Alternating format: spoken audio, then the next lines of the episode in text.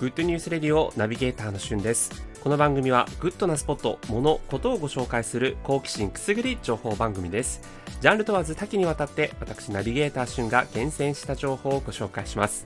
今日あなたにご紹介するニュースはスターバックスの裏技ベスト3についてご紹介します。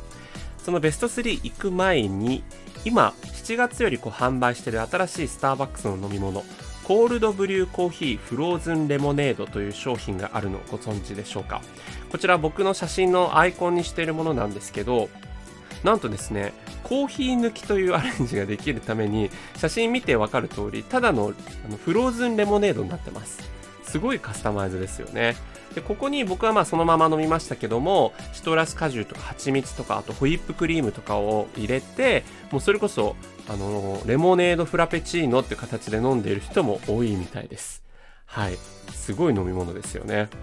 でそんな感じでこうスターバックスっていろんなカスタマイズができるというところがありまして裏技の第3位としてはそのカスタマイズの幅広さですね。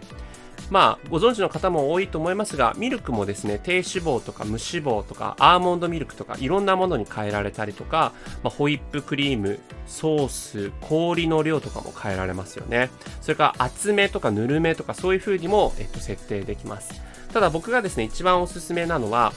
容器を変え、容器の大きさを変えるということで、ショートサイズで例えばホットコーヒーを頼みつつ、えートールサイズの容器に入れてくださいというふうに言うと、一つ上の容器に入れられたものが出てきます。でそこにですね、ご自身がお好みのミルクの量を入れていただくと、もうオリジナルのカフェラテというか、カフェオレというか、なんかこう、オリジナルの配分の、えっと、そういった飲み物ができるというところがおすすめです。これが第3位。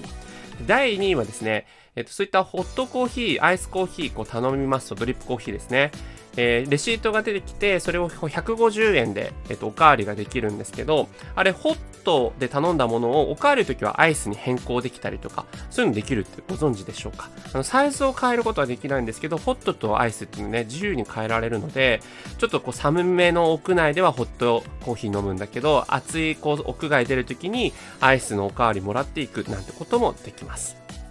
そして第1位はですね、えー、カップにですね、何か書いてくださいって言うと、忙しい時じゃない限りメッセージ書いてくれます。そうするとスターバックスの店員さんと仲良くなれるっていうね、これ一番おすすめなので、ぜひやってみてください。はい。ということで今回はスターバックスの裏技ベスト3についてご紹介しました。それではまたお会いしましょう。Have a nice day!